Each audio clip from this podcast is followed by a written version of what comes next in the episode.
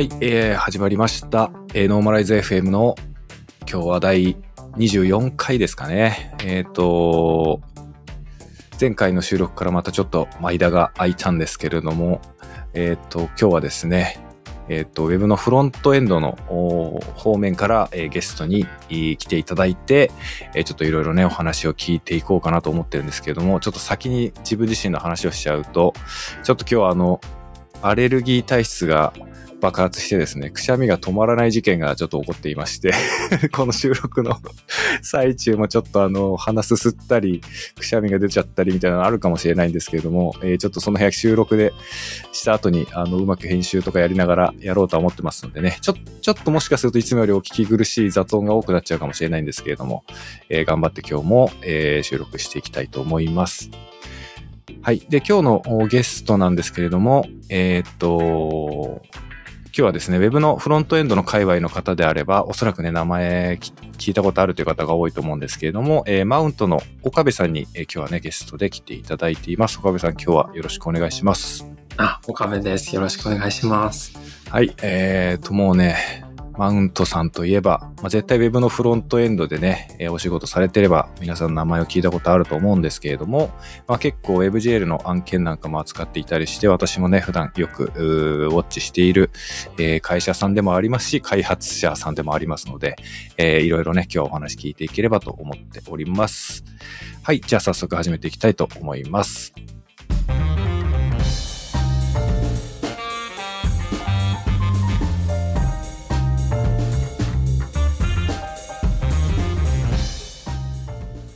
はい。じゃあ、岡部さん、ちょっといきなりで恐縮なんですけども、ちょっと簡単に自己紹介をお願いしてもよろしいでしょうか？あえっと、マウントというウェブサイトの企画制作をしている会社で、えっと、主にフロントエンドの実装とテクニカルディレクションをしています。えっと、まあ、先ほどご紹介いただいた通り、WebGL の実績っていうのもあるんですけど、割と普通に手堅い企業サイトみたいなことも、あの、割とまんべんなくやっているような会社です。はい。今日はよろしくお願いします。はい。よろしくお願いします。はい。あの、ちょっとね、岡部さんと実はこれ、会うのが、まあ、に、会うというか、まあ、今オンラインで、お互いに顔を見ながら話してはいるんですけれども、こうやって口頭でやり取りするのが実は2回目という感じで、まあほとんどあの、直接ね、会ったことも1回ぐらいしかないんですけれども、あの、結構 WebGL の案件とか、あとはその昔も結構実験作的な感じで WebGL を使った事例とかを、まあ Twitter とかでね、あの発信されてたのを私は一方的に知ってはいたんで、まあずっといろいろね、こう話を聞いてみたい候補のうちの一人だったんですけど、今日晴れてお呼びすることができて、まあめちゃくちゃ私も嬉しいなという感じなんですけれども、はい。あのー今はマウントに所属されてるっていうことなんですけど、はいその、ここに至るまでの変遷といいますか、はいはい。どんな感じで現在に至ったかみたいなところもちょっと聞いていいですか？あ、そうですね。えっと、すごいあっさり話すと、あ、もうあっさりで大丈夫で。そうですすね。えっと、大学からフラッシュを始めて、えっと、その時に、あの、落書き .com の西田さんに、あの、まあ、目をかけていただいて、えっと、そこからまあフラッシュをやってたんですけど、で、まあ、そこから、あんまりフラッシュでは、もう、鳴かず飛ばずというか、鳴かず飛ばず 西田さんの作品の実装者としてはやってたんですけど、別に僕自身の名が出るわけでもなく、あの、まあ、細々とやってました。で、そこからまあ、大学卒業後、4デジットっていう会社で、まあ、フラッシュから JS への過渡期みたいなところを経験して、で、ここでも、あの、インタラクティブだけじゃなくて、あの、手堅くて、結構割と込み入った仕様のサービスだったり、コーポレートサイトだったりを多くやりました。で、その後、また、4デジットを辞めて、西田さんと会社を作りました。それがニアノアっていう会社で、ただ、まあその時、このニアノアでは、なんかほぼフリーみたいな感じで、フリーの実装者として活動してる感じで、あんまり会社としてちゃんとできなかったなっていうのが、まあ、心残りではありつつ、まあ、その後、3年前ぐらいにイムさんから声をかけていただいて、まあ、マウントに入ったっていう経緯です。うん、なるほど。なんか、ちょっと不思不思議な感じですね。なんか、一応、企業メンバーみたいな感じだったんですか？その、あピアノは、のそう時はです。あの、家がたまたま偶然隣になって、西田さんと。はい、はい、はいで。近いから、ニヤ、ニヤなんとかだね、みたいへえ。な。そういう名付それ。めちゃめちゃ面白いエピソードじゃないですか。ゃ。まあ、だからニアノアなんですか？はい。で、そのニアノア時代は、はい。企業メンバーではあったけども、フリーランスみたいな感じだったってことなんですか？そうですね。あの、全員、あの、自分で稼いだ分が自分の給料。ああ、なるほど。なんかギルドっぽい感じの組織ねだったんですかね？はい。ああ、なるほど、なるほど。へえ、面白いな。もうその、ニアノアの名前エピソードがめちゃくちゃ面白いです。なるほど。まあ、じゃあ結構西田さんが本当になんか、ずっと恩恩人でもあり、友人でもありみたいな感じですもかうずっと。はい。い今でも結構お付き合いもあるみたいな感じですか？あ、はい。その、まあ、お隣だったんで、あの、普通にコンビニに行く西田さんと会ったりとか、そういう感じで。で、まあ、い今は、えっと、西田さんが、あの、岡山の方に引っ越されて、ああ、なるほど。先生をやってると、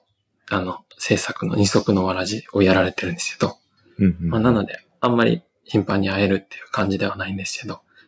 まあ、基本的に心の中では、師匠はっていう師匠感じはみたいな。変わらずですね。なんかその一番最初の出会いはどういう出会いだったんですか？あれです。あの、 mixi です。あの、へえ。ミクシーに西田さんがいらっしゃって、で、僕は雑誌とかでもう何度も見てたんで、しょっちゅう見てたんですよね。そしたら、その足跡ですよね。あの足、足跡を辿って、で、僕がその頃、写真のアーカイブサイトみたい、自分の写真のアーカイブサイトみたいのをフラッシュで作ってて、で、まあ写真とフラッシュどっちもやってて、面白いね、みたいなことで、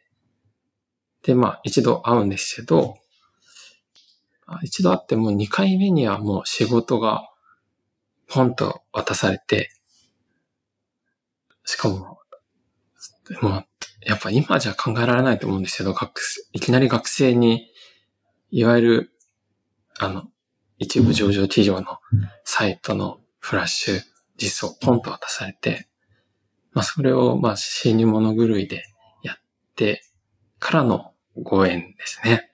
へえ、すごい。なんか、その辺って、なんで当時そういうふうにしてくれたんですかみたいな話題は、ほご本人同士ではあったんですか？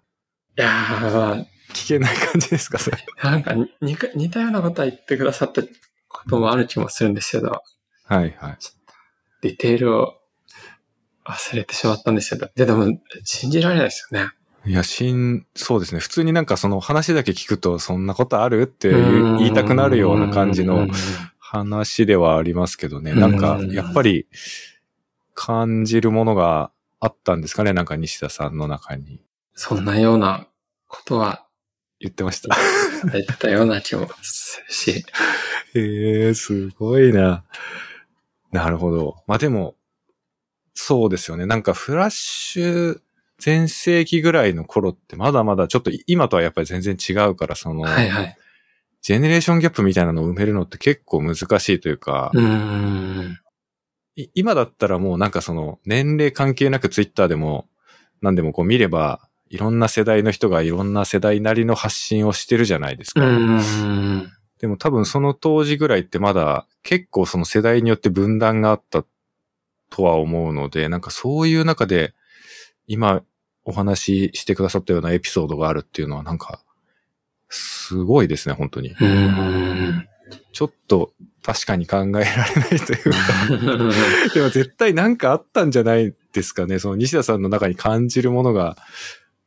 あったんじゃないかなって想像はしますけどいやね。う。うんん。なるほどな。まあじゃあ、その頃から結構フラッシュで、やっぱインタラクティブなものを割と扱ってきたというか。まあ、でもそうですね。でも、その頃は本当なんて言うんでしょう。変形、変、何かを変形させるのも、スケールの X と Y とローテーション。はいはい。これを駆使して、なんか、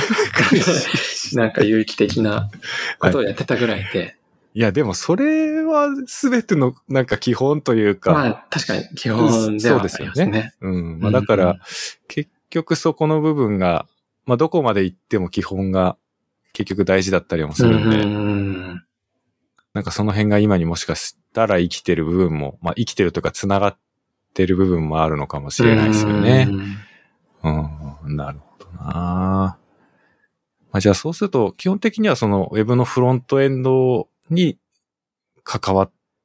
ずっと関わってきたみたいな感じなんですかねそう。それだけをやってますね。いや、まあでも、なんかその Web、Web のフロントエンドに対するこだわりみたいなのがあっ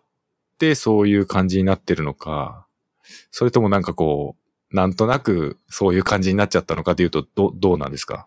えっと、ま悪い言い方をすれば消去法で、なんかある意味、ちょっといい言い方をすると結構切実な思いを持ってやってるんですけど、その、僕が、その自分の人間力みたいなものに、あの、限界というか、ダメだなと思って。そういうことですか どういうことですかそれは。その、なんか、普通に、なんでしょう、例えば宅急便送るみたいな、そういうことがすごい苦手なんですよね。なんか、実務能力が著しく低い、みたい それあくまでも自覚してるっていうだけですよね。そ自分な。でそういうふうに思ってる自っていう覚。してるし、あと、その、コミュ力に関しても、まあ今、まだ、ちょっとだけ、あの、喋れるようにはなったんですけど、もう本当に学生時代とかは、人前で喋ると、赤面して声が震えて、うん。ちっちゃな声になっちゃって、みたいな。うん。まあ今もあんま変わんないんですけど、とにかくそういう感じだったんで、まあ、これしかできないだろうな、みたい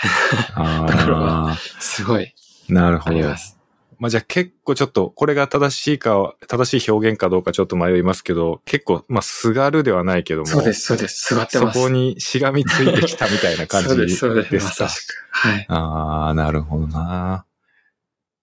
あ、でも、そうですよね。なんか、私も結構 WebGL にしがみついてるところありますか？いやいやいやいやいや WebGL にしがみついてきたタイプではあると思うんで、まあなんかそういう意味ではちょっとわかるような気もしますけどね。うーん、なるほどな。まあでも、それ自体を別に、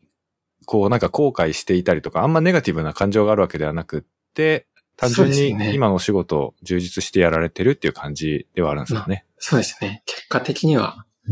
そういうことになりますかね。なるほどね。いや、いいじゃないですか。結果的になんか、ね、あの、いや、いや、やっぱ、いつまで経っても好きになれないっすね、とかだったら、やっぱちょっと、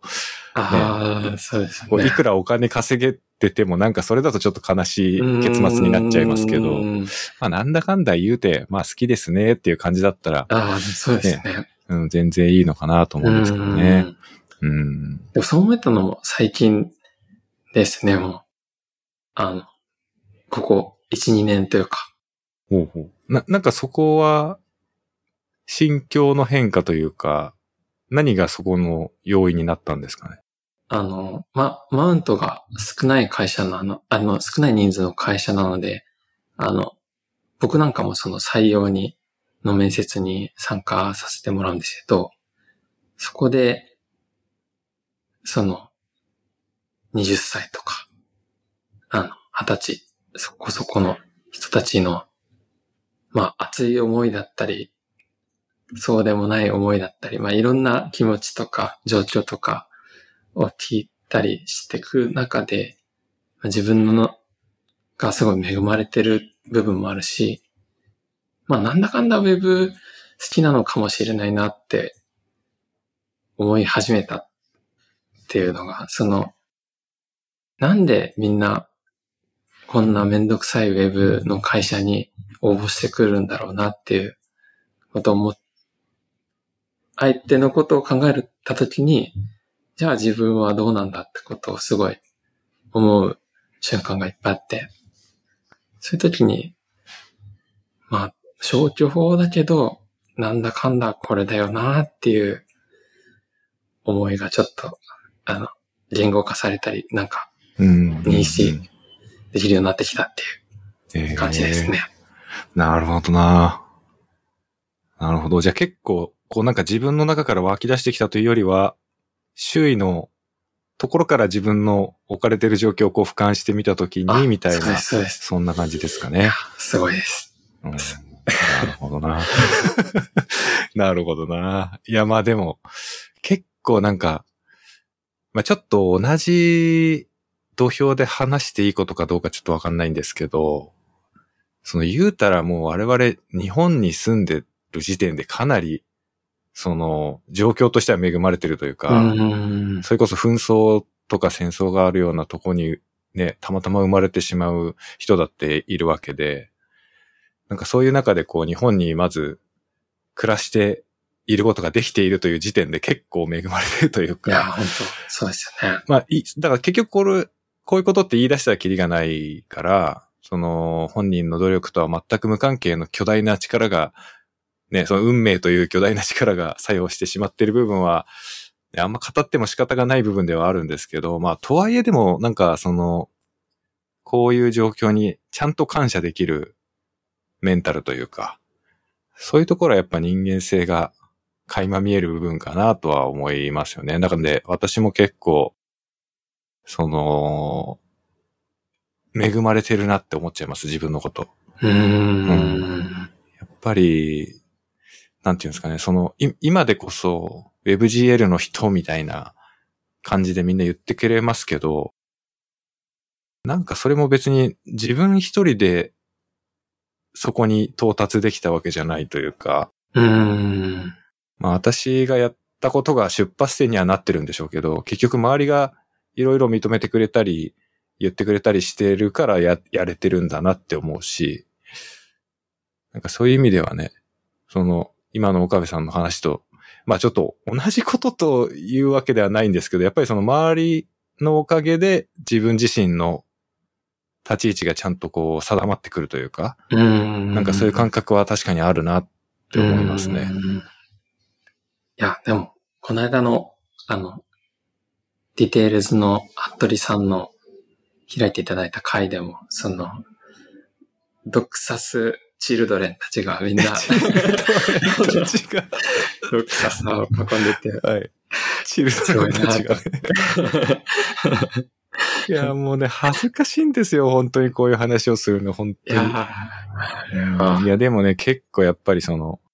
もう、だいぶ前からその言葉ってあるんですよ、実は。その、ドクサスチルドレンっていう言葉は、かなり昔からあるんですよ。私自身は言われたことが何回もあって、まあ、すごい恥ずかしいんですけど、まあでも、やっぱりそのスクールとかやってるから、まあ、どうしてもそうな、そういう表現になりがちというか、うそういうふうになりがちなんですけどね。まあでも、私本人はあんまりなんかこう、そんなに崇めてくれなくても全然 普通の人なんでっていう感じの感覚はありますけどね。いやー、なんか、その、あ、いや、まあ、こう、2回目ですけど、その、クサスさんの人柄とこの高い言語化能力っていうのが、その WebGL の知識だけじゃないところで、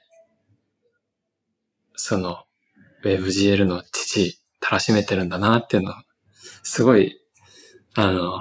感じましたね。なんかもっととっつきにくい方だと思ったんですよ、その。それも結構よく言われますね。そうですよね。はい。うん。なんかすごいあの、ツイッターのアイコンがまず、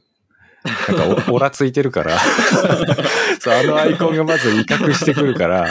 なんかもっとあの、怖い人なのかと思ってましたっていうのはよく、よく言われます。あまあ、対してなんかその、なんでしょう。別にギャップを演出しようとしたりとか、そういうことしてるわけではない、ないんですけど、なんかそそういう感じはやっぱある、ありますっていうのはよく言われますね。いや、でもすごいいい、いいギャップに感じましたね。いや、まあでもそういうふうに言っていただけると、まあありがたいというか、よかったなって感じなんですけどね。うん、まあ最近なんかこのノーマライズ FM のおかげでちょっとなんか人柄がより伝わりやすくなったんじゃないかなと思ってるんですけど、うん結構声だけでもね、なんか話し方とか、そういうところで意外と人間性がうん。想像しやすくなってるんじゃないかなとは思うんですけど、うん。それはありますね。なんかどうしてもやっぱ WebGL のすごい人みたいな感じにななってしまうことが多いんで、なんかちょっとでもその、少しでもこう自分を柔らかく見せたい欲求っていうのがあるんですよね。まあ別にそう、無理に作ってるわけでもなくって、割と、割とナチュラルに話したりしてるだけなんですけど、まあとはいえなんか、なんでしょうね。なんでそんななんか怖そうな人とか、そういうイメージがどこから来るのかちょっとわかんないですけど、アイコンがいけないのかな、やっぱりな。アイコンもあるし、あれだけ、なんか、網羅的にやろうっていう人が変わった人なんだろうなって、勝手に思ってたんですよね。いや、それはその通りだと思います。それはその通りだと思います。まあ普通の人はやらない、やらないですよね。うんそれはその通りですね。いや、なるほどな。まあでも、あの、まあ、岡部さんを私が初めて認識した時の話をちょっとしたいなと思ってたんですけど、はい。まあ、あの、私、こういう感じの人間なもんで、その、ツイッターでずっと WebGL というキーワードでこうフィルターしたタイムラインとかを黙々と眺めているっていうのが結構日常的によくある場面なんですけど、まあ、そんな中で、まあ、大体だから WebGL っていうキーワードが入った言葉をつぶやいた瞬間に必ず私の目を通ってるんですよ。大体の場合。まあそこに気に留める留めないはもちろんあるんですけど、大体こう、目には一回入ってるんですよね。で、その中で、やっぱ岡部さんの一番最初に岡部さんを認識した時が、あの地図の、うんうんうん。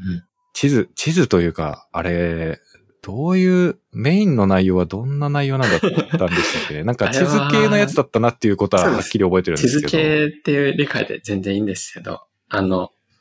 国土地理院が出してる、あの、5メートル標高メッシュっていうのがあって、あの、まあ、ある地点の標高が集まってるデータで、それが5メートルの単位で刻まれてるデータなんですよね。だから5メートル、10メートル先の違いすら表せるようなすごい精細なデータで、で、それを、あの、日本、全部引っこ抜いてきて、WebGL で可視化するっていうのがあのサイトで、なんかああいう地形の形のモデリングデータがあるんじゃなくて、そういった数値的なデータからあの盛り上がりを作ってるっていう、どっちかというとデータビジュアライズよりのものなんですけど、まあ、個人的にその地形ってものがすごい好きで、うんうん。特にあの、美地形って言われる分野が、分野というか、ちょっとした坂道みたいなものとかに、あの、意味を見出したり、単純に、あの、なんか良さを見出したりとか、まあそういう特殊な思考を持った人たちがいて、で、そういう時に、あの、地図があれば、まあ、視覚的に、あの、まあ、どこ、見たい場所どこでも、その、い行かなくても美地形が楽しめるっていう、まあ、マニアックな なんですよね。いや、あれ、あの、あの手のやつ実際にやったことある人だったらわかると思うんですけど、け5メートルって相当細かいメッシュなんで、そうなんです、そうなんです。うん、だからそういうデータがまずあるっていうだけで興奮しちゃいますよね。それはなんとなくわかる気がしますあの、やっぱり天気とか地図とかの、ああいうデータって、もう、ね、25メートルとか50メートルぐらいがまあ普通というか、うん。うん。5メートルクラスになるともうデータ容量も半端じゃなくでかくなっ。ちゃうし、結構その気軽に扱えるデータではないというか、まあ結構もうデータそのものの性質が結構マニアックな感じですよね、5メートルメッシュっていうと。まあなのでそれを、あの使って、あの WebGL 実装は結構ネイティブで書いたやつなんですか？あれって。あ、でもそこは、えっと、3DS とかを使って書いたんですか？僕はドクサさんには申し訳ないんですけど、生 GL を諦めた人間で。いや、あの当時のやつは俺見て、すげえと思ったのは覚えてるんですよね。まあでもなんかその他の皆さんの事例を見るときもそうなんですけど、なんかわざわざソースコードまでは見ないんですよ。はいはいはいはいなんかそれはちょっとなんて言うんだろう、野暮というか。そんな俺別に偉い人じゃないし、批評家出るつもりもないしと思って、あんまりソースまでは見ないんですよね。まあでも、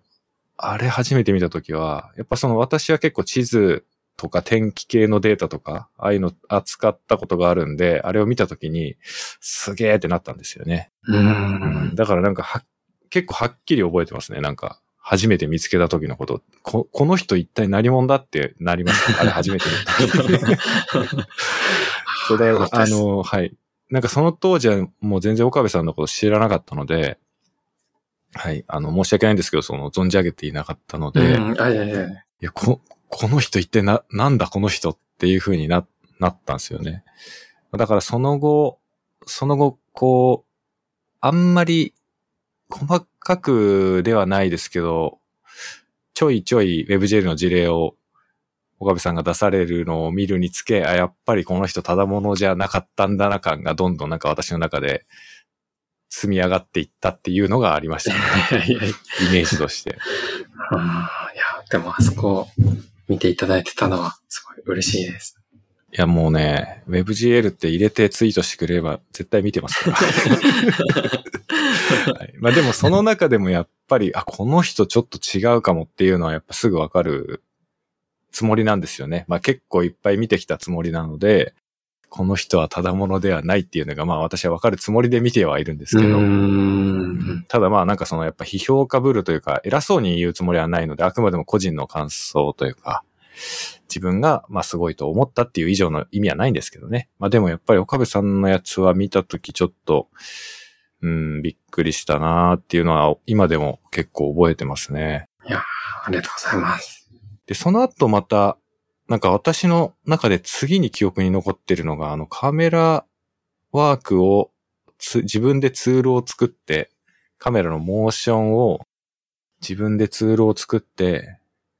そのツールでモーションをこう GUI で操作できるようにしてみたいなのをやっ。てたのがあったなっていうのを覚えて、ちょっと案件の名称とかは覚えてない。展示のサイトで、はいはいはい。あれもすげえなって思っちゃいましたね。ツール作るとこからやるんだこの人と思って。いやー今、今だったらブレンドあるからいらないなって思って。今だったらブレンダーでやっちゃうけど、当時はブレンダーはまだ全然使ってなかったみたいな感じなんですか、はい。当時はもう全然あるとも知らず、なさそうだから作るしかなかったみたいな。なんかあの、細かいディティールは私も覚えてないんですけど、はいはい。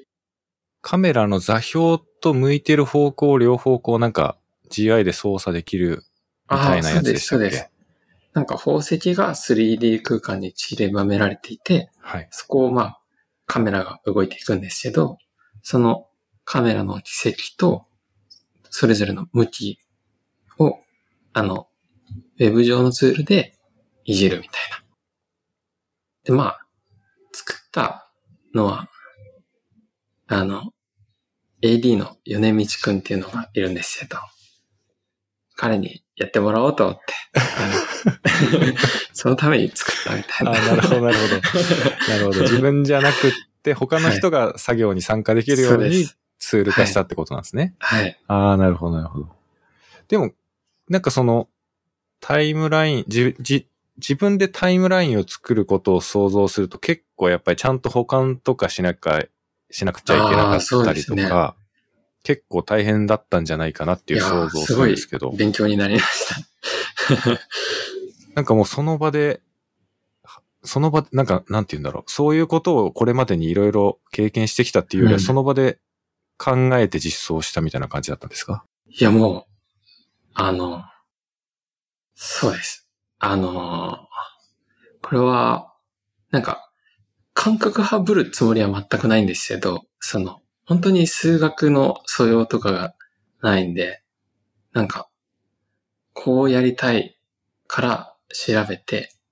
で、数式が出てくるじゃないですか。で、もしフラッシュだったり WebGL がなかったら、その数式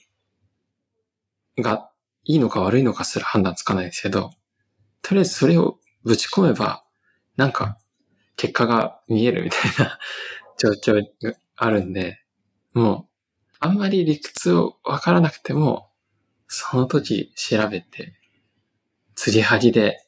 なんとかなる、してきたっていうのがまあ、ずっとこれまでで、なんか。体系的に勉強しようと思ったことはあるんですけど、何度も、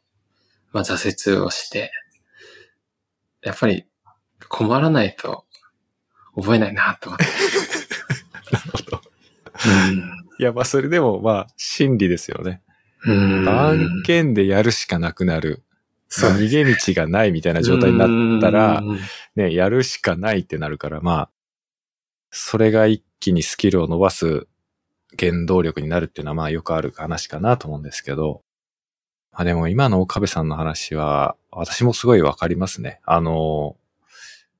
これもしかしたら前にどこかの回で同じようなこと喋ってるかもしれないんですけど、はい。私も結構数学ダメ、ダメなんですよ。そんなはずは、いや、そんなはずはない。いや、結構ね、本人の意識だけで言うとあんまりやっぱり得意ではない苦手意識があるんですね。うんで例えばなんか、まあ多分通じると思って喋っちゃうんですけど、そのシェーダーとかで、はい。こう、ライトがこっちから光を投影しているから、ライトベクトルはこうなっていてとかって、まあやるわけじゃないですか。はい。で、そういうのって、もう今でこそ説明はできるんですけど、初めて WebGL やり始めたぐらいの頃って、コピペですよね、完全に。そう、海外の、海外のよくわからない個人ブログとかから適当にコピペしてきて、わかんないけどとりあえず貼って、あの、いや、なんかそれっぽい絵が出たぞ、みたいな感じでやってましたよ、やっぱ私も。うん。で、そのなんか、よくわかんないけど、ベクトルの内積とか外積を使って何かをしているようだぞとかっていうぐらいの、なぜそれを使うのかもわかんないし、それを使ってどういう原理でそれが起こってるのかもわかんないし、でもなんか、ライトが当たってるみたいに、とりあえず見えてるからいいや、みたいな感じの 感じでやってました。その最初の頃ね。最初の頃はそんな感じでやってましたね。だから、本当に今の話すごいよくわかるというか、うん。結構行き当たりばったりで、うん。なんて言うんだろう。別にそこに危機感も持ってなかったというか、その、やっぱ、えっ、と、当時は別になんかこう、自分が教える側になるとかっていうことを当時から思い描いてたわけではないですよね。まあ、だから本当になんか個人ブログに書き殴ってるような、まあ、心理状態でやっうんやってるから、うん。あの、本当に別にもうそれっぽく見えたからいいや、みたいな感じの ノリでやってました、当時やっぱり。その質問なんですけど、あの、その、あ、先に自分の話をすると、その場、その場、その場しのぎで、まあ、やってきたんですけど、その、僕の場合、フラッシュだったり、生の JS だったり、WebGL だったり、最近で言うと、ちょっとフーディに触ってみたりとか、ブレンダーやってみたりとか、なんか、いろんなツールを通じて、なんかだんだん理解が進んできた側面もあって、そのドクサスさんは WebGL だけでどんどん理解していった感じなんですか？えっと、いや、まあでも、JS、うん、実際に起こってた様子を第三者的に見てたらそういうふうに見えると思いますね。なんか当時じゃあ別のものをやってたかっていうとやったりはしてなかったたんで、うーん。そうですね。なんか、一個、一個だけでやってきたかもしれないです。なんか思い返してみると。で、なんか途中で別に 3JS やってみようとかもな、なかったんですよね。存在は知ってましたけど、なんかネイティブな GL だけでやってました。なぜだかはちょっと、いや、自分でもわかんないけど、なんでなんですかね。なんかそれが別に自分にとっては自然だったというか、それで 平気だったっていう感じですかね。WebGL の申し子感が半端ない、いや、なんかだから多分何も背負ってなかったからだと思いますね。その、いや、私は当時は、ウェブの人じゃなかったっすよね。その、普通に工場とかで働いてたんで、何も背負ってないんですよ。その、やらなきゃいけない理由っていうのがない、ないんですよね。だから、その好きでやってるっていう以外の理由がなかったんですよね、多分。だからなんかこう、もっと仕事で役に立つことを覚えなきゃとか、業務で活かすためにはこういうこともできなきゃみたいなのが、あの、一切なかったんですよね。なかったから別に焦りもないし、ただなんとなく、その、まあ、せっかくやるからには、なんかこう、人の役に立てばいいなみたいなのはあっあったんですよね。その、せっかく自分が勉強したんだから、なんかこう、皇族というかそのやりたいなって思った人の助けになればいいなみたいな気持ちはあったので、こうなんかサイトにアップロードしたりとか記事を書いたりみたいなのはしてたんですけど、ただなんかそれで別にこう、WebGL スクールをやっていくっていくぞみたいなのがあったかっていうと別にない、ないし。うーん。まあだからなんか変なプレッシャーみたいなのはなくって、自分がもしかしたら人の役に立ってるかもなぐらいの緩い動機しかなかったんですよね。だから大丈夫だったのかもしれないです。もしかしたら。いややっぱり、でも、心底マッチしてるんですね。わかんないです、わかんないです、それは。背負ってるものなかったら逆に別のツールでも何でも浮気しちゃいそうになるのかなとも思うし。なんか、どうなんですかね。もしかしたら、関係ないのかもしれないんですけど、結構私その、一つのことをずっと継続できるタイプなんですよね。なんかあんまり飽きないというか、いや、飽きないわけじゃないんですけど、その、のめり込みレベルが一定以上になると、ずっとそれだけでできるというか、へなんかそういうのは性格的なものかもしんないですね。例えばなんかその、あの、ツイッターのアイコン、あれ自分で落書きしたやつなんですけど、はい。昔は絵を描くのがすごい好きだったんですよね。その子供の時とかは。はいはい。で、毎日毎日こう、別に言われるわけでも求められるわけでもないのに、まあ絵を描いてるっすよね。なんかノートに書いたり、教科書の余白に書いたり、チラシの裏のあの白い部分に書いたりとか、まあ、していて、なんかその、絵を描くことができるんで、他の遊びは別にいらないというか、割とそれだけでこう、時を過ごせる感じの子供だったんですよね。それ、何歳ぐらいまで、そういう感じだったんですか？多分中学生ぐらいですかね。なんか、やっぱりその頃は本当に漫画家とかになれたらいいなとか、そういうなんかこう、ありがちな夢を普通に持ってたし、まあ自分が他の人よりは絵が上手いなっていうのは分かってたんで、なんかそういうふうには思ってはいたんですけど、まあでもやっぱ中学生とか高校生になると、まあ井の中の河津からこう、ね、だんだん世界の広さを知るじゃないですか。それで、こう自分のレベルなんて全然大したことないだなっていうのが分かってしまったりもするし、まあ、あとは単純にこう、まあ高校ぐらいになるとやっぱ部活動とかもあったりしたんで、あんまりその絵を描くことだけをやってればいいわけでもなくなってきたりする中で、まあ、今、今はもうほとんど描くことなくなっちゃったんですけど、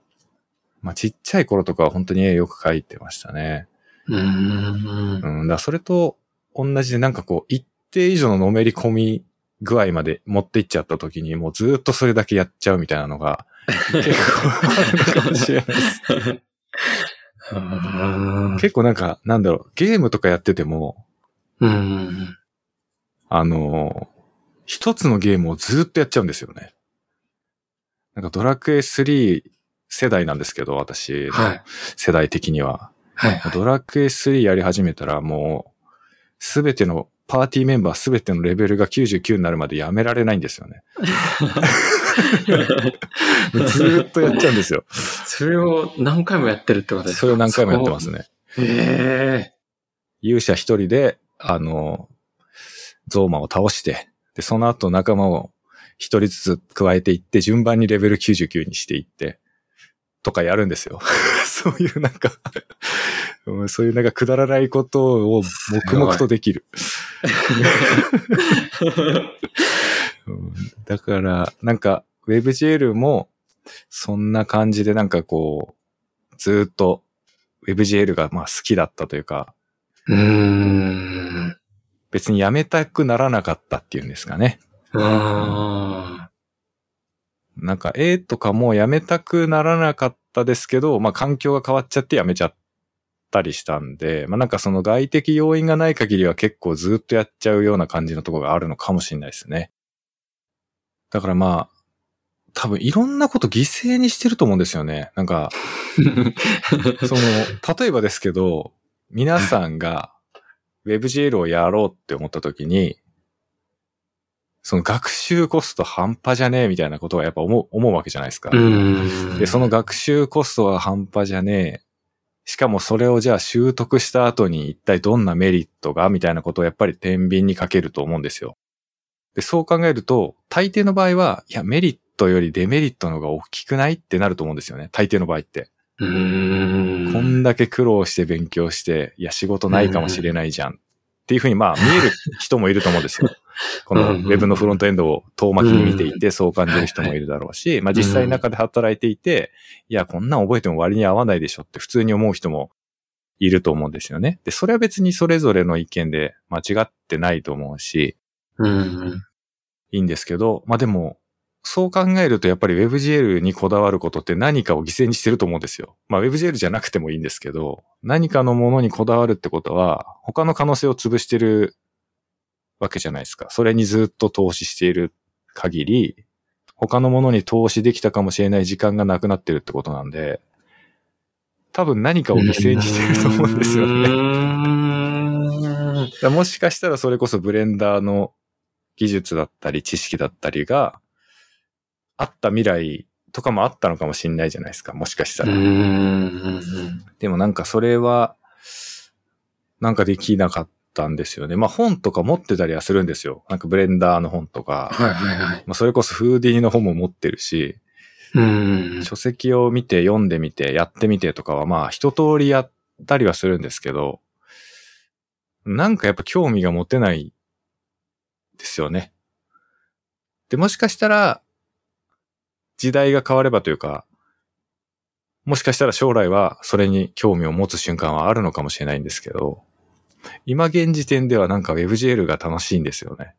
うーん。わかんないんですけど。今はずっと WebGL をやってますね、だから。いやーでも、手に入れてるものの方が多いって思っちゃいますね。いや、だから見てるとね。その、偉そうに言えることではないですけど、その、まず、第一人者っていうのは圧倒的に強いなって思いますし。いや、まあ、第一人者かどうかはわかんないじゃないですか、それは。もしかしたら第うん3人者ぐらいかもしれない。第5人者ぐらいかもしれないです。もしかしたら。でも、なことに加えて、僕は、僕は基本的にライブラリーは絶対使いたくないタイプなんですよね。た、ただ 3GS だけは使ってるっていう。本来なら生 GL をやりたかったんですけど、諦めたって。そういう目からすると、やっぱりその、一番、あの、ネイティブに近いっていう意味での低レベルなところをやるっていうのは、なんか基本だろうし、間違ってないとは思うんですよね。うんうんうんうん。その、まあ、知っててやるのか、知らないでやるのかはあれですけど、その車輪の再発明って言葉があると思うんですけど、僕はどんどんやっていきたいなって思ってるんですけど、うんうん、い再発明。の、わかりますわかります。はい。すでにあるものを自分で理解して作りたいから、そういう意味では生 GL に当たれるなら僕もやりたいなって思ってるんで、そこはもうぜひ自信を持っていただきたいところなんですよ。ありがとうございます。なんかその、ライブラリを使わずにやりたいっていうのは、やっぱりその、自分の理解の流度を上げておきたいからっていうところなんですか？もうそうですし、あと単純に、あの、ライブラリーじゃできないことを途中でやる必要が出てくる時もありますし、何らかライブラリー側のバグだったりとか、そういったその拡張とバグっていう時に、結局そのライブラリー中身を見ないといけなくなるみたいな。それがまあ、やっぱめんどくさすぎるし、そういうことって往々にして土壇場で起こりがちだと思うんですよね。だからまあ、初めからもうそういうのをあまり当てにしないみたいな。うん。うん当然なんか作るときは他の参考にはしてみるけど、一旦自分の解釈に落としてやるっていうのがいいのかなっていうふうには思いますね。うーん、なるほどないや、私も、便乗するわけじゃないんですけど、うん。ライブラリ使いたくないタイプですね。うん多分、これ NPM で叩いたらあるんだろうなって思いながら、自分で作ります。うん。これ絶対 NPM のどっかに落ちてんだろうなって思いながら自分で作りますね。うん。でも一方で、そういうのを組み合わせで、あの、軽やかに作っていく人はいますよね。それはそれでやっぱり、すごい、なん。か、その、うん。ね、結果だけ見ればそっちの方が圧倒的にうん。早くできてるので、うん。どっちがいい悪いではなくって、やっぱ時と場合によって使い分けられるっていうのが本当は一番いいんだと思うんですけど、うん。でもなんかわかりますね。で、結局その、ライブラリの中を見なきゃいけなくなる。しかも土壇場でっていうのは、あの、多分みんな経験あるんじゃないですかね。いやー、あると思いますね。なんか私も最近結構案件だと 3GS 案件が多くなってるんですけど、本当にそれですよ。もう、絶対にソースコードを読まずには終わらないですもんね。ソースコード読まずに終わったことはないです、やっぱり。絶対中を調べることになるんで。うん。まあそういう意味では、やっぱそうですね。まあだから結構の、その WebGL スクールとかでもよく言ってんすけど、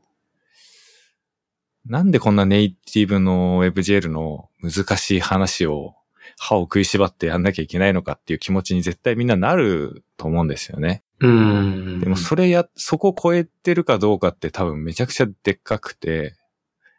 そこ超えてないとたどり着けないところってあるなっていうのは思うんですよね、やっぱり。うん。だからまあ、その、岡部さんもそう、私の中ではその、今、分類しているグループに属しているのかなって思うんですけど、その、一定のレベルを超えちゃってる人たちは、やっぱり、そのネイティブな GL に対する理解だったりとか、なんか、わかんないなりに数学をちゃんと向き合ってる人とか、がやっぱ多いのかなっていう感じはしますよね。その、私も含めてその、ちゃんとした数学の専門家ではないから、なんかこう物理とか数学の難しい話を学校と同じように説明できるわけじゃないんだけども、まあでもなんかこう、プログラムに落とし込める程度には、そのただのコピペではなくって、少なくとも自分なりの理解では書ける程度にはやっぱみんなある程度はね、勉強されてるのかなって思うし、やっぱ継ぎはぎで作れるものとそうじゃないものっていうのがあって、多分そのマウントさんの事例もほとんどがね、継ぎはぎで作れるようなものじゃないと思うんですよね。うん。なんでそこは自信を持ってないんですか？絶対そうだと思いますよ。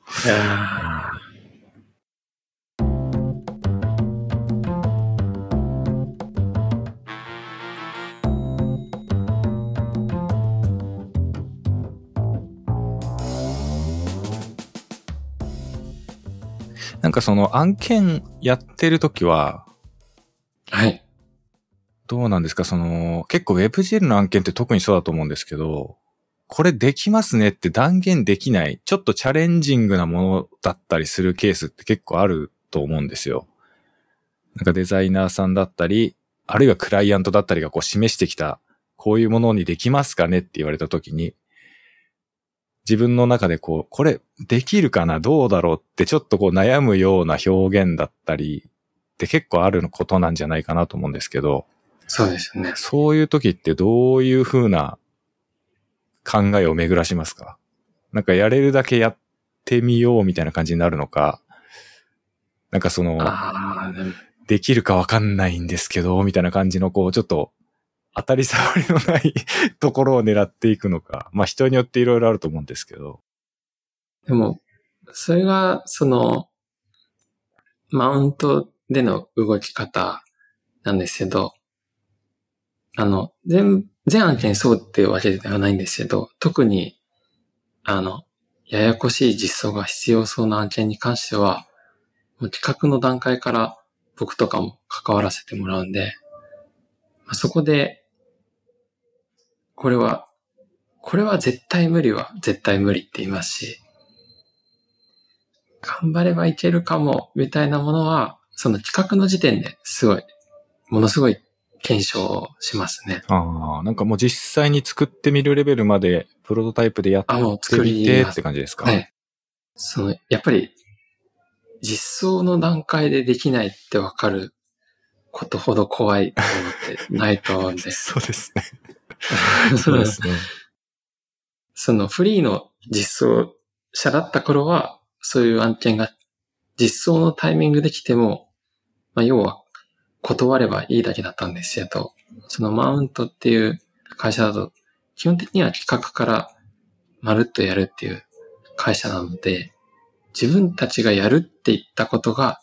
結果できないってなることの怖さってめちゃくちゃあって、だから僕はもう一番その企画段階にエネルギーを注いでますね。ああ、なるほど。じゃあもう、あとは作るだけっていうところまで企画の段階でしっかり持っていくってことなんですね。そうです。うん。なるほど。まあ、それができるのは確かに組織だからなのかもしれないですね。うん。個人のやっぱり、その二次受け三次受けのフリーランスっていう形だと、そういうふうにはやっぱできないですもんね。うん。だから、まあ、あの、マウントさんだけじゃなくって、他のウェブのね、制作会社さんももしかしたらそうなのかもしれないですけど、うん、しっかりそこに開発者が入っていくっていうのが大事なことなのかもしれないですね。うん、なるほどないやー、羨ましいな。なんか、羨ましく感じちゃいます。私は結構なんか、本当に一匹狼みたいな感じだから、すげえ羨ましいなって思っちゃいますね。いやでも僕も、ほぼフリー時代があったんで、その苦労はすごいわかりますというか、だから続けてらっしゃる方たちが、本当すごいなって思いますね。うん。なんか、ちょっとイメージ全然わかないので、本当に無邪気に聞いちゃうんですけど、はい。岡部さん自身は結構演出方法とかもこんなやり方があるんじゃないですかみたいなところもその企画の段階で言っていったりする感じですか？あ、割と、そうですね。もう 3D でやるならこういう見せ方もいいんじゃないですかとか、こう、アイデアをどんどん出していくような感じですか？そうですね。まあでも本当に案件にはよりますけど、今公開を控えてるやつとかは、本当にその、エディの、えアート、アートディレクターの、まあ、米道くんっていうのがいるんですけど、彼と、もうい、い、1ヶ月、2ヶ月とか、もうずっと何を作るのかっていう、検証とアイディア出しをもうひたすらやるみたいなうん。苦しい時期があって、うんうんうん。だからそこに関わることは、あの、まあ、きあの、後々のリスク回避って意味でも、まあ、意味はありますし、よりいいものを作るって意味でも、あの、企画に影響を与えていいものを作るって意味でも、まあ、あの、やらないといけないことであるんですけど、僕は苦しいなと思ってやってますね。い や想像すんの難しいけど、なんか、なんか、どういう感じなんですか？その、キービジュアル的なものだけ決まってるけど、はいみたいな感じですかね？なんか全然想像が難しいんだけど。わかりやすいので言うと、その、ポーラさんの案件とか、はいはいはい。これまで3回やってるんですけど、あれは、あの、普段マウントだと、結果的にやっぱりアートディレクターが中心となって企画やら何やら進むことが多いんですけど、ポーラさんに関しては、なぜかエンジニアの僕が企画から、あの、デザインも口を出して、で、実装もしてみたいな、その一発目がそうな、そういう座組になっちゃったんで、もうずっとそういう座組でやってるんですけど、だから、その、最近やった母の日のサイトとかも、あの、3D でやってみようっていうところから始まって、あ、そこ、ごめんなさい。それは嘘なんですけど、えっと、はいはい。なんか、まあ、花の道をカメラが動いてったら面白いかな、みたいな。あ、ごめんなさい。えっ、と、あれに関しては、その、新聞広告がありまして、はいはいはい。一枚の。花、花束のメインビジュアルとボディコ、あ、コピーとボディコピーがある一枚。これをサイトにしてください。だけなんですよね。うんうんうん。で、そこからどうすればこのコピーを読んでもらえるかっていうところで、まあ、たくさん話したり考えたりして、えっと、まあ最終的なアイディアとして、花束が一旦花の道になって、そこを 3D 的なカメラワークがあって、えっと、最初ブワーって花が舞い上がってまた花束になったらいいかもね、みたいなで、そこで 3D でやってみようっていう流れですかね。いや、すごい。なんかその、もう今の場面に自分が置かれたらって思ったらちょっと背筋がちょっと寒い感じになりました。すげえ大変そうだなって思っちゃいました。大変だと思います。もう本当に大変だと思います。大変だったってことですよね。はいうんもう記憶がないぐらいなんですようね。ん。なんかそこら辺は、その、まずアイデアを、まあお互いになんか、お互いにというか複数人で相談したり話し合ったりしながら、こういう方向で行ってみようかってなったらまたそこでプロトタイプを作って、実際に見てみてとかっていうことを繰り返すような感じなんですか？あ、まあ、そうですね。でも、その、要所要所で、あの、マウントの場合は代表のイムのチェックが入るんですけど、まあ、そこで、いいか悪いかズバッとうんうんうん。言われるみたいいや、あの、ちょっとイムさんも直接の面識はないんですけど、な。はい。なんか、本当に勝手なイメージなんですけど、その辺のこう、切り込みがすごそうだなっていうイイメージはなんとなくありますね。うんすごい、すごい。こだわりがなんかちゃんとしっかりあるんだろうなっていうのが。うん。まあ、単純に怖いっていうのもあるんですけど、その、とにかく的確なことをいつも言ってくださるので、その、あれ、母の日の案件とかも、もう、あの、CD の原野さんにお見せする4日ぐらい前にイムさんに見せて、そこで、全然ダメだねって。うんはい。で、まあそこで言われた一言一言がすごい刺さって、で、これが足りないんだったらこうしようっていうのがすごい、まあ、一晩経ってのことですけど、具体的にお浮かぶ、浮かんで結果ああいうものができたんで、うんまあすごい、本当に、的確だなーっていう。でもそれ、なんか、ちょっと不思議なのは、それでもちゃんとまずは預けてくれるっていうのがなんかすごいですよね。まずみ、みんなでやってみろって、バトンはまず渡してくれるってことですよね。そうですよね。で、その上で、。まああの、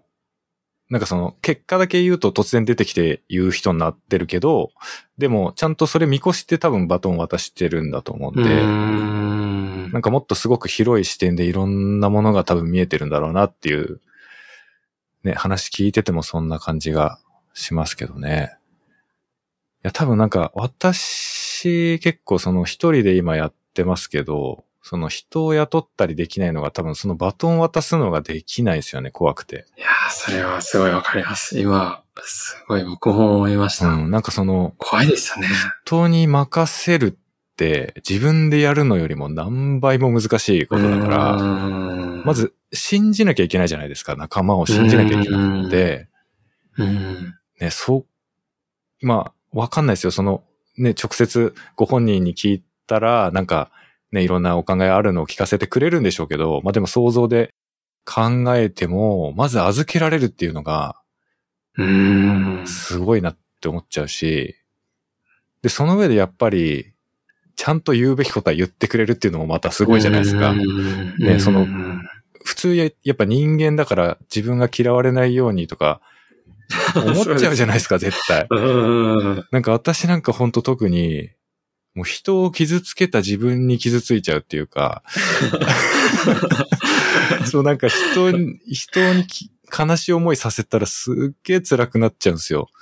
ななんか、、その本当にちょっとしたことでも。うん。あの、みんなからどう見えてるかわかんないんですけど、結構メンタルが本当豆腐並みで、ちょっと人を傷つけるともう、いても立ってもいられなくなっちゃうんですよね。だから結果、そういうものがこう、あまりにも怖いから、そもそも任せらんないんですよ。で、やっぱ知らず知らず傷つけてしまうことが怖いから、忖度しちゃうというか、当たり障りのないこと言っちゃったりやっちゃったりしちゃう自分もわかるんですよね、自分自身で。うんだか、ら、なんかこう、今はやっぱり一人でややるのがい今は正解かなと思って、人雇ったりはできずにいるんですけど、だから本当にあの世の中の、その、いわゆる起業している、ね、創業者の皆さんたちが、少人数でもチームを作って事業を動かしてるっていうことに対する、その if というか、あの尊敬の気持ちがもうすごいありますね。うん。なんか今の話もなんかもう、すごいありがたいお話としてもう、すげえ来ました、もう心に。いや、すごいなあなるほどなまあだから本当預けてくれるってのがすごいですよね。うん。で、それにちゃんと答えられるっていうのもやっぱりすごいと思うし。いやーいやーでもそう思うと最初の西田さんもそうだし、フォーデジット時代の先輩方もそうだし、みんなよく教えてくれたなってはますね。そうですね。いや、だから、なんですかね。なんかちょっと、あの、しんみりしちゃいましたけど、でも本当に その、預けるって俺本当にすごいスキルだと思いますもん。うん、なんか、例えば、例えばですけど、預けて、自分が迷惑被っちゃっただったらいいんですよ、別に。それはなんか自分が我慢すればいいことだから。なんかそれによって本人が傷ついちゃったりとかしたらもうそっちの方がなんかもうなんか もう、あ預けた俺のせいだみたいに思っちゃいそうですもんね。やっぱりその信頼関係とか、うんね、築き上げてきたものとか、そういうのがやっぱり違うんだろうな。う。うんん、なんかだからすごい憧れ、憧れるというか本当尊敬しちゃいますね。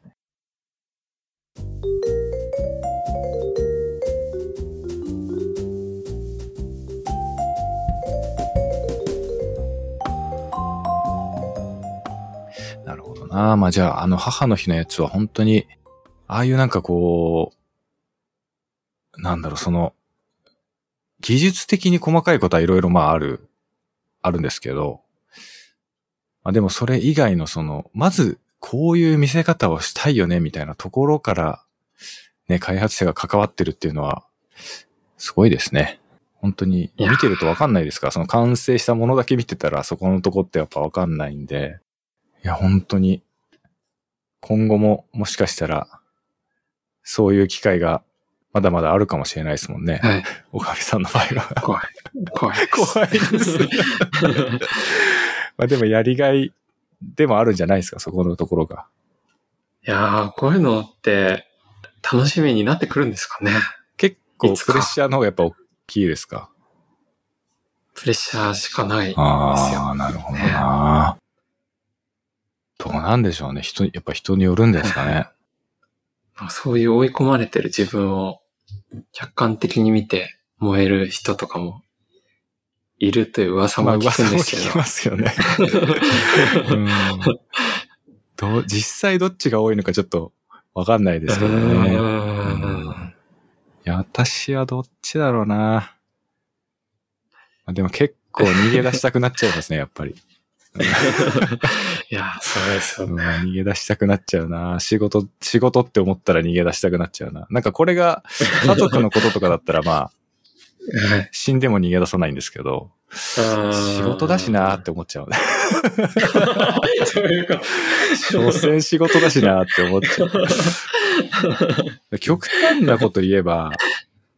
本当これ別に望んでるわけじゃなくて、本当極端な例で話しますけど、その WebGL がなくなったって別に死にはしないんですよね。そその私のキャリア、この開発者としてのキャリアが全て吹き飛んだとしても、死にはしないんですよ。ななんとか多分生きていくんですよね。その、プログラミング能力が一切なくなったとしても。だから、なんか自分の中で仕事っていうものはそんなになんか大きくないというか、まああの、一生懸命やるし、仕事でだんだん鬱になってくるぐらい辛い時とかはあるんですよ。あるんですけど、なんかその変なこだわりというか、そういうのは結構ない、ないっすね。パッと諦められる。それは羨ましいですね。まあもちろん多分でも岡部さんみたいに、その、企画の段階からしっかり入ってとか、みんなでいいものを作っていこうよっていうところでは多分相当踏ん張ると思いますけどね、私も。ただまあ、うん。例えば自分の、こう、自我が崩壊するレベルにあったらもう多分さっといなくなりますね。う んいや、まあ、さいいか悪いかちょっと一概には言えないんですけど。うんいや、でもそこで身を引ける人の方が心を病まずにやれれると思うんですよね。でもどう、どうなんですか？その実際、ちょっとまた違う話になっちゃうかもしれないんですけど、うん。はい。結構仕事とプライベートの切り分けとかってうまくできる方ですか？ああ、難しい質問なんですけど、その、僕は、あの、完全に、その食料エンジニアだなっていう自覚があって、その、好きで休みの日にコード書くみたいな人いるじゃないですか。全然そういうタイプではないんですよね。その、まあ、土日にパソコン開かないかっていうとそういうわけでもないんですけど、それはあくまで仕事だからやってるし、なんか、仕事じゃなかったら絶対やってないから、なんか、例えばいろんな映画とか見てるのも、これはインプットなのか本当に見たいのかどうなんだろうみたいな。ことすごい思っちゃって。で、まあ、それで、あの、あんまり、そういうので気に病むこともあったんですけど、あの、休日のに仕事の連絡が来ることうんとか。うんうん。まあ、いそれはフリーの時にもあんま分けなくなってから多少気が楽になったところがあって。まあ仕事しなきゃかったらもう僕じゃないと思うんで、それは土日だろうが、やっぱりある程度は仕事のことも考えないといけないし、あ、まあだからといって家族を帰り見てないわけではないんですけど、その、今子供と遊んでるのも、エンジニアやってるお父さんとして接してるみたいな、そういうニュアンスなんですよ。そのなんかその、ちょっと不思議だなって思うのが、はい。結構その、休みの日別に趣味プログラミングするわけでもない。うん。でも、ああいうものを生み出せる能力があるっていうところの、そ、その現実がなんかすごいなって思っちゃいますね。なんか私なんかは結構、もうずーっとプログラミングしてられるんですよね、結構。してられるというか、してるんですよね。ずーっと仕事してるんですよ。よ。で、別にそれができちゃう、できちゃうというかまあ、仕事じゃな、仕事がもしなかったら趣味のプログラムを書き始めると思うんですね、多分。だからその、そういうことは自分で自然にこうイメージできるんですけど、そうじゃないのに、あくまでも仕事と割り切ってプログラムを書いてるのにあのクオリティのものが出てくるんだっていうのが、ちょっとなんか自分と違うところがあってすごい面白いなって思思いました、単純に。でも仕事だからも常にインプットもするし、仕事だから、あの地図とかも仕事につながるかなと思ってる打算的なところもあって、なんか自分の湧き上がる好きとかだけじゃないと思うんですよね。WebGL の勉強になるかなとか、そういう気持ちもあるだろうし。だから、仕事がなかったらやってないっていうのは、まあそういうことなんですけど。面白いですね。なんか、いや、これ別にバカにしてるわけではなくって、はい単純にその自分の中で結構今、新しいものを見つけた感じがしてちょっと興奮しちゃってるんですけど、はい。面白いですね。なんか、も、もしそうだとすると、その、じゃあ例えば岡部さんが働かなくて良くなったら何をしたいんですか？そういう時って。その、結構俺、俺だったら、働かなくていいんだったらずーっと趣味のプログラミングをしたり、まあ例えばゲームしたりとか、まああとなんだろうな、まあ、どうしようもないことやると思うんですよ。しょうもない人生を送っていくと思うんですけど、その、でも多分ど、やっぱりなんかデジタルだったり、IT だったり、まあ、何かしらこうやっぱり電子的なものに、プログラミングに通ずる何かみたいなものがやっぱ好きなのかなって思うんですよね、私は。でもそうじゃないとしたら、仕事だからプログラムを書いてますとか、仕事だから表現につながりそうなインプットを意識して取ってますとかっていうことだとすると、それがパッてなくなったら、じゃあ純粋に自分がやりたいこととかしたい、ありたい自分ってど、どういうものなんですか？そうなると。なんか、休日にやってることなのかなって思ったんですけど、子供と遊ぶ、お酒を飲む、散歩する、映画を見る。で、このうち映画を見るは、おそらくこの仕事のインプットみたいな目的があるんじゃないかなと思って、純粋に楽しんでない気もして、そう思うと、子供がいつか巣だったら、お酒を飲んで散歩するしか なくなってくるんですよね。それ、それだけ残っちゃうとちょっとなんか、いや、感じになりますね。やーっていうぐらい、やっぱり、あんまり空っぽに近いですよね。ええいや、なんか、ほんとなんか不思議な感じがするな。なんか別にその、いいい悪いではなくって、なんかすごい不思議な感じがします。なんか、いや、本当にアアウトプットされてる内容を見ると、もうなんかすげえ、プログラムバリバリ書いてますみたいなものを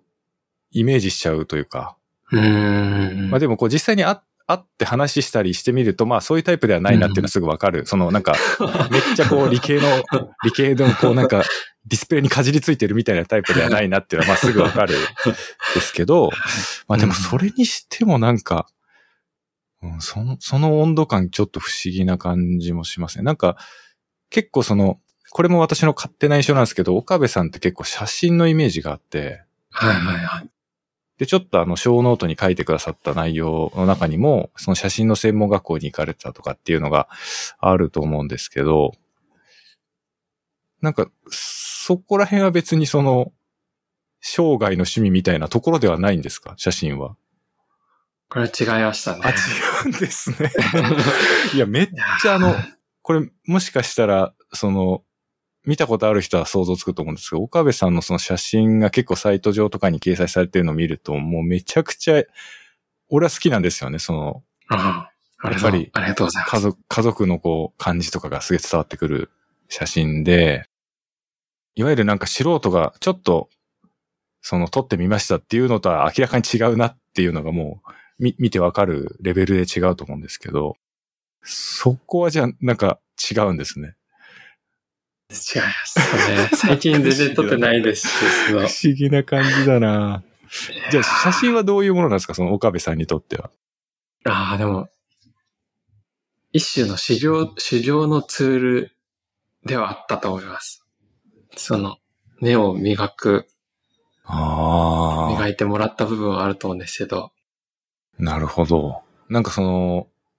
仕事にやっぱり繋がってる部分があるんですか？そうすると。その写真を始めたきっかけも、その、落書きの西田さんが雑誌で一眼レフを構えてたんですよね。それ見て、デザイナーは写真を撮るのかと思って、はい。そこから、安易に写真を始めたんですよね。で、まあそこから写真は一時すごい好きで撮ってて、ウェブをやめて写真をやろうかぐらいにうん、うん。思って専門学校も行ったんですけど、まあ写真を撮ることって、まあ個人的に撮ってる分にはいいと思うんですけど、仕事にしようと思ったら、その場を作る能力が全てだなと思って、その、ただシャッター切る人、シャッター切るのって別に誰でもいいはずで、そこまでに至るいろんな人の、人と物のアレンジだったり、なんか現場の空気作りみたいな、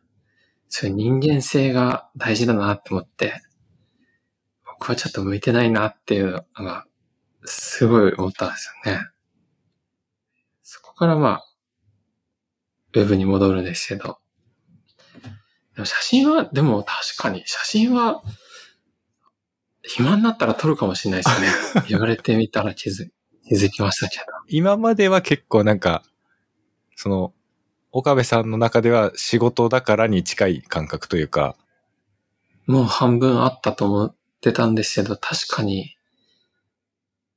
時間があったら撮るかもしれないなと思いました。うん。いや、なんかそこ、今気づくってなんか面白いですね。いや、めちゃくちゃあんないい写真撮れるんだったら、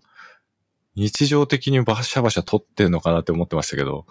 そういうわけではないんですね。重いし、子供と遊ぶのは本当に楽しいんで、うん。そこにすごい邪魔なんですよね、カメラが。ああ、なるほどね。あで、なんかカメラ持ち出したら、絵になる瞬間を探したり作ろうとしたりして、なんか気が気じゃなくなりそうだなっていうところもあって、なんか僕は、そんな、なんか湧き上がる思いでシャッターを切るんじゃなくて、絵的になんか綺麗みたいなこと とかを、まあ、狙って撮るタイプだったんで、はい。邪念まみれだったんですけど、だから、そういう意味ではやっぱり、あんまり楽しくはないのかもしれないですねうー。ん、なんかすごい今日はいろんな不思議な感覚が、いい意味ですよ。いい意味で、すごいいろんな不思議な感覚が自分の中に湧き上がってくる 回だないや、なんか普通に考えたら、あんな風に写真撮れるんだったら、子供のこととか撮りまくりたいんじゃないかなと思っちゃいますもんね。普通に考えると。ああ。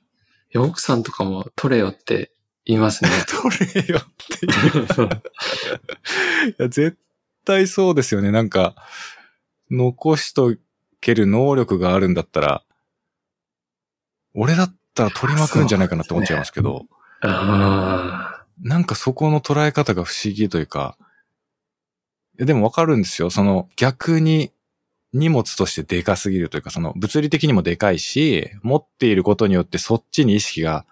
いってしまうっていうのも、言われればまあわかるんですよね。まあそれよりも自分のこのフィジカルな体験だったり、まあ目の前にいる子供を見ているその自分の感情だったりを大事にしてるんだって言われると、あ。の。なるほどってなるんですけど、でもなんか、パッと、その、ああいう写真が撮れるスキルがあるってなったら、やっぱ撮っちゃうんじゃないかなって思っちゃうんですけど、そうじゃないんだなっていうのが、なんかすごい不思議な感じがします。うーん。だから、本当にこれ変な意味じゃないんですけど、だいぶ変わってんなっていうのが、岡部さんだいぶこれ、普通じゃないなっていうのが、徐々に明らかになってきてますね、私の中で。あの変な意味じゃなくていい意味なんですけど、すげえなってお思ってますね、今。じゃあ結構、あの写真、お俺の中で結構その写真めっちゃ好き、めっちゃ普段から撮りますみたいな感じだったら、なんかそういうところがどうウェブ制作につながるんですかみたいな話とかも聞いてみようかなっていうのがあったんですけど、なんか全然そういうものじゃないんだなっていうのが、逆に面白かったです、この話は。うん。いや、私写真とか本当できないというか、あの、そういう勉強も全然したことないし、うーん。なんか日常的にもそんなにカメラ構え、あの、スマートフォンのカメラとかも別にそんな使わないっすよ。あの、例えば最近早起きして朝散歩するようにしてるんですけど、うん別になんかめっちゃいい天気で川の光とかキラキラ反射してて綺麗だなって思うけど、それを写真に撮りたいとは思わないんですよね、別に。なんかそのまま歩いていくんですよ、ただ淡淡々と。うん、だからなんかその写真を撮る人たちの思考回路ってどんなんなのかなっていうのは単純に興味があったんですけど、なんか岡部さんみたいな人もいるんだなと思って、うん。面白いなと思っちゃいました、単純に。うーん。全部打算でやってたっていうことが、自分でも話してて。いや、でもわかんないですよ。その、本当にね、なんか、お子さんたちがいつかはやっぱり巣立っていくわけじゃないですか。うーん。そこでもしかしたらね、再び脚光を浴びるかもしれないですもんね。その、自分の中で、写真というスキルが。うーん。いや超憧れちゃいますけどね。なんかいい写真撮れる。なんかか、本当に、本当になんか、すげえ小学生みたいな感想をいきなり言っちゃいますけど、なんか写真撮れるってもうかっこいいなって思っちゃいますけどね。羨ましいけどな。いやー気軽に撮ってる分には本当いいんですよね。多分なんか考えちゃうんでしょうね。一生懸命その。こう撮んなきゃいけないんじゃないかみたいなことを。うんそれがやっぱどっちかっていうとストレスというか重荷になっちゃうといううか。ん、まさにまさに。うん。いや、その感覚味わったことないっす。なるほどな。まあでも、いいですね。なんか、子供と遊ぶのが楽しいっていうのは、すごいいいことだと思いますけどね。ドクサスさんは子供が小さい頃ってどういう接し方だったんですか？いや、もう、普通になんか、仮面ライダーの怪人役とかやってましたよ。あとは、うちの場合はもうお金がとにかくなかったんで、本当になんていうのかな。なんか、物買ってやるとかはできなかったんですよ。その親、親の立場で何か子供のために買ってあげるみたいなことが、本当にできなかった。その、家計的に。なので、まあ、じいさんばあさんというか、その、えっ、と、妻のご両親が、まあ、たまにその、お泊まりに行って、何か買ってもらって帰ってくる。っていうことでしか、なんかその、物欲を満たしてあげることはできなかったんですね。うちの場合は。だからその自分がやってあげられるのって、なんか体験の方しかなかったんですよね。その何か物を与えたり、あるいはその、なんだろう、例えば旅行に連れてってあげたりとかって、お金がかかるアクティビティはもうできなかったですよね、基本的に。だから、本当に一緒に遊んであげるとか、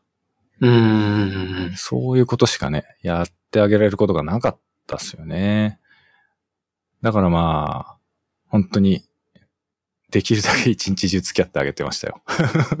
当時はプログラマーでもなかったから、日曜日とか、土曜日日曜日とかはもう遊んであげる。ひたすら っていう感じでしたねまあそれもあの、やっぱり一定の年齢までですけどね、その子供の方も別に親と遊びたいっていう感覚じゃなくなってくる世代にやっぱなってくるじゃないですか、だんだん。まあ、そそうなってきたら話は別なんですけど、それこそ6歳ぐらいの時とかは、うん、もうずーっと遊んでましたね。うん。そのぽっかり開いた穴は、はい。どう埋め、埋めたというか、埋めた感覚ってあるんですかね？いや、埋めた感覚別にないかなまあ、うちはちょっと特殊かもしれないですね。その、やっぱり、あまりにも波乱万丈な感じの人生というか、まあちょっと、ここでは言えない いろいろなことがありすぎて、いや、ほんと正直に言えば、もう子供のことを見ている余裕もないっていうか、それはなんかすごく申し訳ないかったなっていうのもあるし、まあ今思い返してみるとですね、まあ当時はもう必死でしたけど、まああとは私自身がやっぱ若かったっすよね。その、はいはい。自分が20代前半とかで、小学生くらいの子供とかがいて、もうほとんど兄弟ぐらいのレベルなんですよ。その、年の差的には、もう親と子っていうよりは、もう兄弟に近いんですよね。だから遊んでる時も別に自然に遊んでられるというか、お兄ちゃんと弟が遊んでる感覚なんですよ。はい、はい、で体ももう全然若いからもうバッキバキに鍛えられてるからもう全然へっちゃらなわけですよね、子供と遊んでても。だからまあ、そういう意味ではなんかすごくいろいろ遊んであげたりはしたんですけど、まあでもやっぱ自分が若いからその人としてまず成熟してないというか トラブルをいろんなところで起こしてで、本当に恥ずかしい人間というか、あの、本当に誇れるような人生じゃないんですよね。まあだから、そういう意味ではすごくかわいそうだったなという面もなくはないというか、ちゃんと、だからいわゆる普通のお父さんと子供みたいな感じの関係とはちょっと違うかもしれないですね、うちの場合は。うん。自分がめちゃくちゃやってたからそのせいでその、いつかすごい聞きたい、いや、そこはね、ちょっとあの、電波に乗せてしまうと、まずいですね、そこは。まあまあまあ、ギリギリ警察沙汰にはなってないぐらいの感じですよ。本当に。だからなんか、その、岡部さんがおっしゃったような、穴が開いたみたいな感覚はあんまりない。その、要は自分も必死だったので、うん。あんまり覚えてないですね。正直。だから今も、別になんか、親子の関係として、破綻してるわけではないと思うんですけど、まあ、いわゆる普通の男親と息子の感じですよね。別に特に話すことはないっていうか、なんかその、お互い別に言うこともない。だからその、えっと、妻またはお母さんを介してやりとりしてる感じですよね。うんあんた、あんたお父さんに何々言って言うわよ、みたいな感じの。だから直接直接はお互いになんか言わないんだけど、こう、間にいる人がなんか、いろいろやるみたいな感じですよね。うん。まあ、だから、ちょっとなんか、そうですね。なんか岡部さんのあの質問の答えになってないのかもしれないんですけど。やいやいやいやいや。うんそんな感じですね、うちは。うーん。聞いてみたいな、いつか。そう、だから結構なんか、結構このノーマライズ FM のゲストの皆さんもそうなんですけど、みんな子育て真っ最中なんですよね、大体。でも私もう終わっちゃってるんですよ、すべてが。だから結構視点的にはもう人生をいかに終わらせるかに向いてるんですよね。目が。自分の視点が。ああ。本当に老後、老後って言うとちょっとおかしいんですけど、もうあとは自分がどう生きていくかなんですよね、結構。だみんな多分同世代の人たちはみんなこう、子供とか奥さんとかね、その家族のことを含めていろいろ考えてると思うんですけど、結構もう私は自分が、あとはどう死ぬかってことだけしか考えてないっていうか、ああ。っていう感じがあって、そこの温度差みたいなのはやっぱり、これも別に変な悪い意味ではないんですけど、ちょっとみんなとは違うんですよね、なんか感覚が。うん。だなんか例えば、最近その、この今配信してるのも家から配信してるんですけど、この家は普通にマンションを買ったんですけど、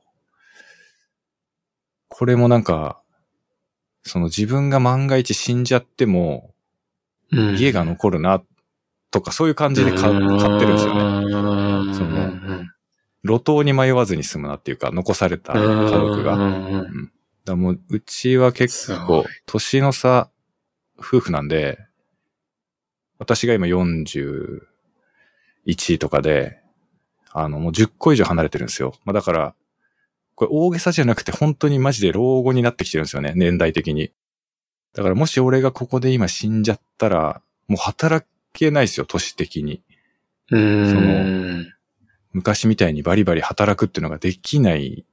世代に入りつつあって、うん。これ家買っとけば、万が一死んじゃっても保険でその残債がなくなるような契約にしておけば、家がまるっと残るんですよね。仮に俺がいなくなったとしても。そしたらまあ、住む場所がなくならないじゃないですか、最低限。とか、なんかそういう感じのことを考えてますよ。うん、だから多分みんなとそのステージがちょっと違うというか、視点が違うんですよね。多分岡部さんくらいの世代で、しかもお子さんがまだ小学校とか幼稚園、保育園とかだったりすると、ね、教育にこれぐらいお金必要だよねとかっていうのをまあ二人で考えたりすると思うんですけど、うんもうそういうのがあの、はるか、はるか昔のことすぎても、ちょっと感覚が違いますね、みんなと。うんなんかそういうフェーズに入った時に、このウェブにどう向き合ってるのかなっていうのを聞きたいと思ってたんですけど、さっき、あの、変質的にこだわるっていうそのドクサスさんの性質を聞いて、まあ参考にならない部分もありそうだなと。その、なんか他の状況があって、WebGL への思いが変わることはなない人なんじゃないかなと思って。うーん。なんか僕の場合、その、他、例えば子供とかが張り合いになったりとか、多少なりともそこでお金を稼ぐ必要があるからやってると思うんですけど、徳サスさんの場合、お金が発生しなくてもやってるってことなんで、どんな状況でもやってるんでしょうね。まあそうかもしんないっすね。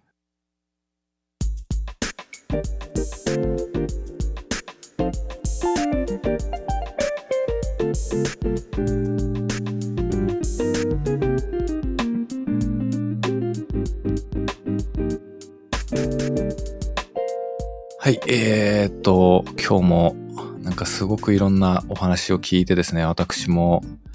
なんかすごいいろんな発見があって、いろんなところを刺激されたような回になったんですけども、えーっとね、時間もいい感じになってきましたので、えっ、と、いろいろ話したいことはまだまだあるんですけども、今日はね、この辺りで、締めていきたいと思います。はい。じゃあ、あと、岡部さんの方からお知らせなどありましたらお願いします。